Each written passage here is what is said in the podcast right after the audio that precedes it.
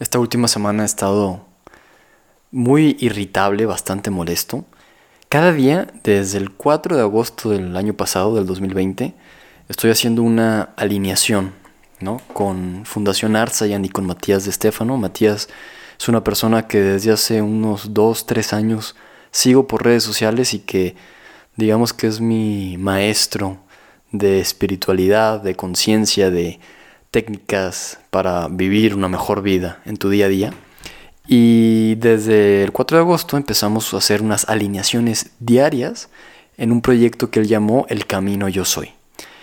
Y bueno, a mí me está encantando, pero es algo muy retador, porque son todos los días para empezar, no lo sigo todos los días, eh, pero el hecho de que sepa que hay todos los días genera que cuando no esté en vivo escuchándolo o no me pueda recuperar de esa, de esa transmisión que no pude ver, eh, que lo sienta como una asignatura pendiente, como una tarea que no hice y se me va acumulando.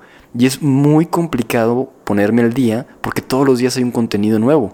Y estamos hablando de que cada alineación dura aproximadamente dos horas. Entonces, pues es muy retador, ¿no?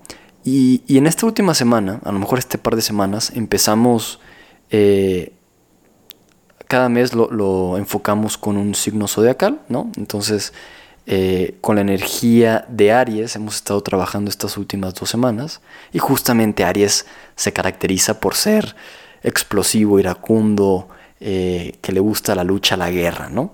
Y no sé si es coincidencia o justamente es la energía que tengo que trabajar, que más bien creo que es la segunda, pero esta última semana que empezamos con el aspecto emocional, porque rápidamente lo explico, en un mes eh, tenemos tres semanas de 10 días. Una semana trabajamos con el aspecto espiritual o mental, otra semana con el aspecto energético o álmico y la tercera semana la trabajamos con el, aspecto físico o de materia. ¿no?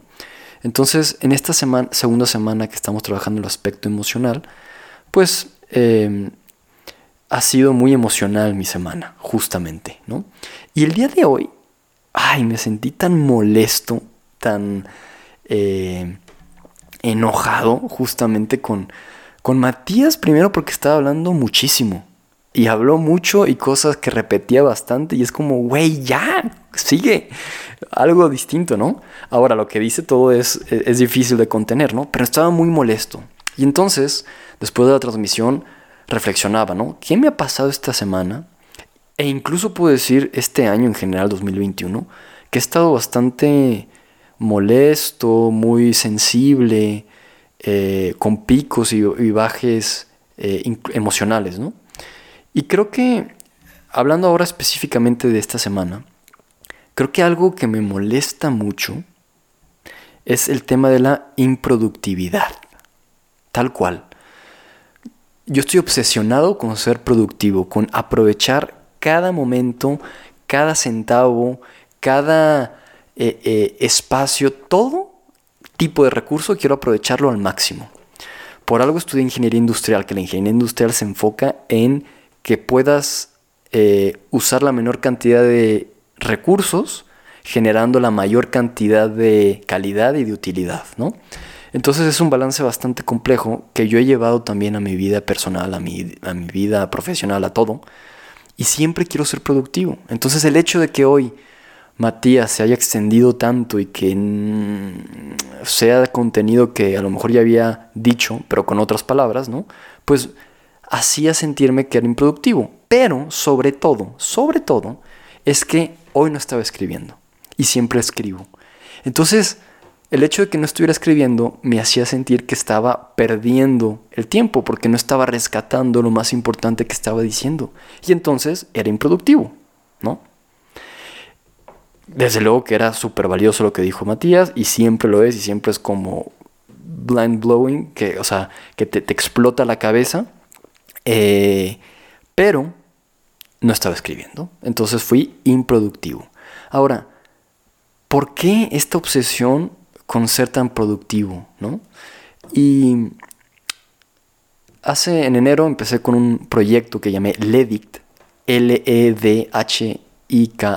LEDICT, viene de la lengua atlante, eh, también ondas de Matías que él me enseñó, y En él facilito y diseño espacios de diálogo y reflexión.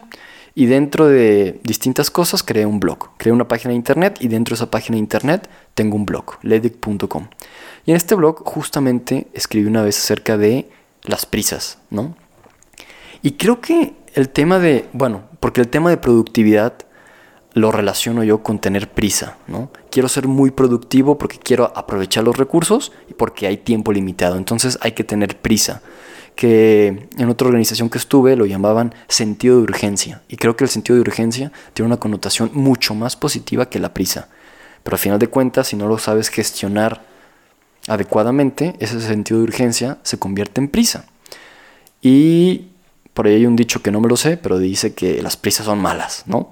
Porque al final acabas, pues, metiendo mucho la pata, acabas cometiendo muchos errores cuando tienes prisa. ¿Y cuál es el fondo de la prisa o de mi urgencia por ser productivo? Pues creo yo que siento que se me va la vida y que la muerte se acerca. Eso es, miedo a la muerte. En pocas palabras, brincándome toda la explicación y todo el storytelling que pude haber dicho para llegar a la muerte, así, tal cual. Nos da, me da eh, miedo de que muera pronto y que no haya podido aprovechar mi vida, que no haya podido hacer todo lo que quería, ¿no?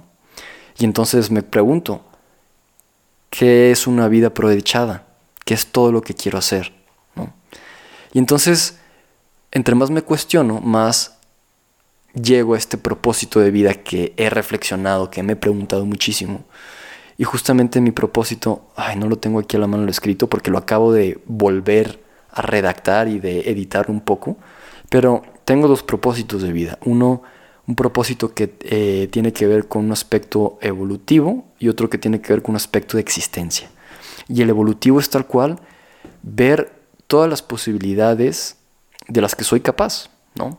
En esta vida. Entonces, en realidad es un sinfín de cosas que puedo hacer, ¿no? Es como crear propósitos para saber todo lo que soy capaz de hacer. Eso desde el punto de vista de evolución. Y desde existencia tengo claro que mi propósito de vida es transformar la sociedad a través de la educación, ¿no? La educación es un área que he descubierto que me apasiona y ese es mi propósito de existencia. Pero entonces vivo con esta prisa de cumplir con estos propósitos. Pero tengo que acordarme que según mi cosmovisión, según lo que yo creo, el hecho de que mueras es solo un cambio. Y hay reencarnación, claro que hay reencarnación, ¿no? Y tendré el número de reencarnaciones necesarias para completar la esfera de mi ser, ¿no? Para completar una eh, evolución de conciencia y donde pueda unirme a la unidad. ¿no? A final de este, de este completar de esfera, ¿no? Em, así que el hecho de que me muera es simplemente una transición.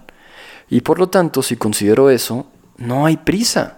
A lo mejor habrá prisa por vivir la, encarnación de Diego que tengo en este momento, pues a lo mejor, pero ¿y? Luego vendrán un chingo más. Según Paramahansa Yogananda, podemos llegar a tener incluso un millón de reencarnaciones. Tómate esa. No me acuerdo cuál era la justificación eh, que él daba o el argumento. La ciencia obviamente lo descartaría, pero yo lo creo bastante. Eh, el libro de Paramahansa Yogananda de autografía de un es hermoso, sumamente eh, conmovedor para mí. Y él decía eso. Entonces imagínate, hay un chingo de oportunidades para completar mi ser. No hay prisa. Disfruta esta vida. Y ahí es donde el disfrutar cobra un sentido mucho más amplio. Y habrá personas que tengan otra cosmovisión, donde crean que se van al cielo, donde crean que luego ya no hay nada. Pero creo que incluso en esas cosmovisiones, el hecho de disfrutar tiene mucho sentido. No sabemos cuánto vamos a vivir, entonces, pues tranquilo, porque a lo mejor, mira, ahí va una ambulancia, a lo mejor va a recoger a un güey que ya se murió. No sabemos cuánto vamos a morir, cuánto vamos a vivir. Entonces, relax, relax. Vive, disfruta determina cuál es un propósito, vive intensamente, claro que sí, pero sin prisa. sin querer ser productivo en todo momento. Es una idea muy eh, industrial, muy mercantilista de aprovechar cada momento. Se vale no aprovechar cada momento. Ayer fui a imprimir unas etiquetas para un alioli que mi mamá hace y me dijeron que tenía que esperar media hora. Y en esa media hora podía ir a la papelería, pero dije, no, ¿para qué voy a la papelería si después, en media hora cuando ya tenga las etiquetas, puedo pasar a la papelería que queda de paso a mi casa? Entonces entré en un conflicto que quería eh, eh, ser más productivo o ahorrar más, el tiempo o ese trayecto que iba a ir a la papelería y luego regresar a la imprenta de etiquetas para luego otra vez irme a mi casa. Entonces, y era un conflicto de verdad que tenía y que me hizo angustiarme. No mames, no mames, todo por querer ser productivo y por tener miedo a no aprovechar correctamente el tiempo porque luego me voy a morir. Eso es, eso es. Así es que, relax, Diego. Tranquilo, güey, no pasa nada. Disfruta. Y el disfrutar otra vez tiene que ver con hacer las cosas que van de acuerdo a tu propósito, que van en coherencia con lo que piensas, sientes y haces. Algo muy cabrón, claro, tener esa coherencia totalmente, ese balance, esa lucidez, esa sabiduría, claro. Pero bueno, para eso estamos, para ir evolucionando, porque la evolución nos va a permitir tener una vida más satisfactoria, con mayor plenitud, más chingona, menos emocional, más en el centro, más en el eje, integrando nuestros aspectos físicos, energéticos y mentales, o nuestros aspectos de eh, materia, alma y espíritu. Eso es, eso es. Así que bueno, gracias.